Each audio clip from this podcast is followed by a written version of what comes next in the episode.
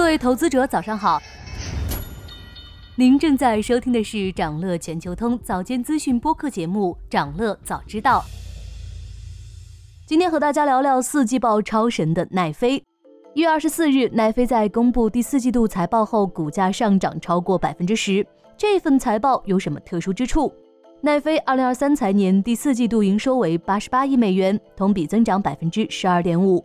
净利润超过九亿美元，同比大幅增长逾十六倍，营收增长还在可接受范围，但是盈利方面属实有点开挂了。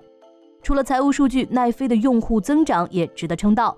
据奈飞的报告，去年第四季度新增一千三百一十万用户，这是公司有史以来最大的第四季度用户增幅，仅有二零二零年第一季的用户增长超过了这次。不过那是疫情导致人们被迫宅家追剧。二零二一年十一月开始，公司股价一路俯冲，直接被砍到膝盖，五个多月跌去了四分之三。面对传统流媒体巨头围剿，华尔街落井下石，奈飞硬生生熬过了艰难时期。二零二三年股价上涨了百分之六十五，奈飞是怎么重回正轨的？对流媒体行业而言，营收和用户量的增长往往是同步的。截至四季度财报公布时，奈飞用户量达到二点六亿。这和打击用户共享行为脱不了关系。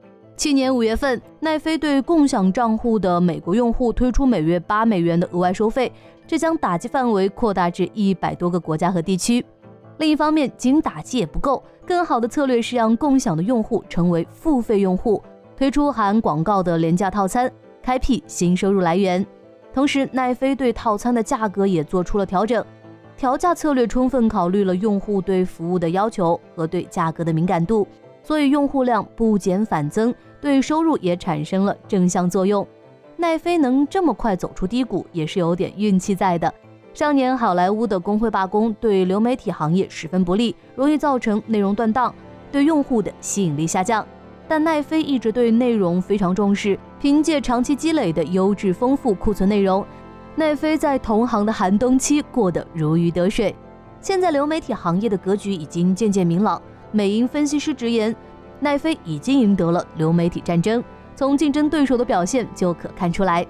主要竞争对手迪士尼在收回授权几年之后，又开始向奈飞授权节目，这并非破冰，更像是服软。竞争不过的情况下，授权费多少能让迪士尼增加些收入？另一家传媒巨头派拉蒙，全球近两年股价一路走低，近期被爆出与华纳兄弟探索正在洽谈合并事宜，明显无力和奈飞竞争了。奈飞也并没有满足当下，选择了进军直播领域，宣布与 WWE 合作。这项协议为期十年，价值超五十亿美元。在流媒体领域，奈飞目前取得了领先地位，但并非就没有隐忧。有个问题始终伴随这个行业。那就是用户流失率，奈飞这点维持的比较好。上年十二月的用户流失率仅有百分之二。要想维持较低的用户流失率，内容和服务必须始终走在行业前端，这个压力并不小。另外，奈飞在考虑战略转型，进军视频游戏，从新业务中获取利润，策略的确有可行性，但目前收效甚微。截至上年十月份，游戏的活跃用户数量占比仍较低。根据数据，去年奈飞游戏的全球下载量为八千一百二十万次，远远不及大型游戏公司的数亿次的下载量。奈飞经过二零二三年的努力，已经从低谷中走出，还超出了竞争对手们。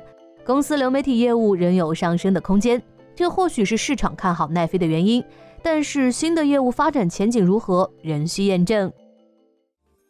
想了解更多新鲜资讯，与牛人探讨投资干货，现在就点击节目 show notes 中的链接，进入掌乐全球通 app。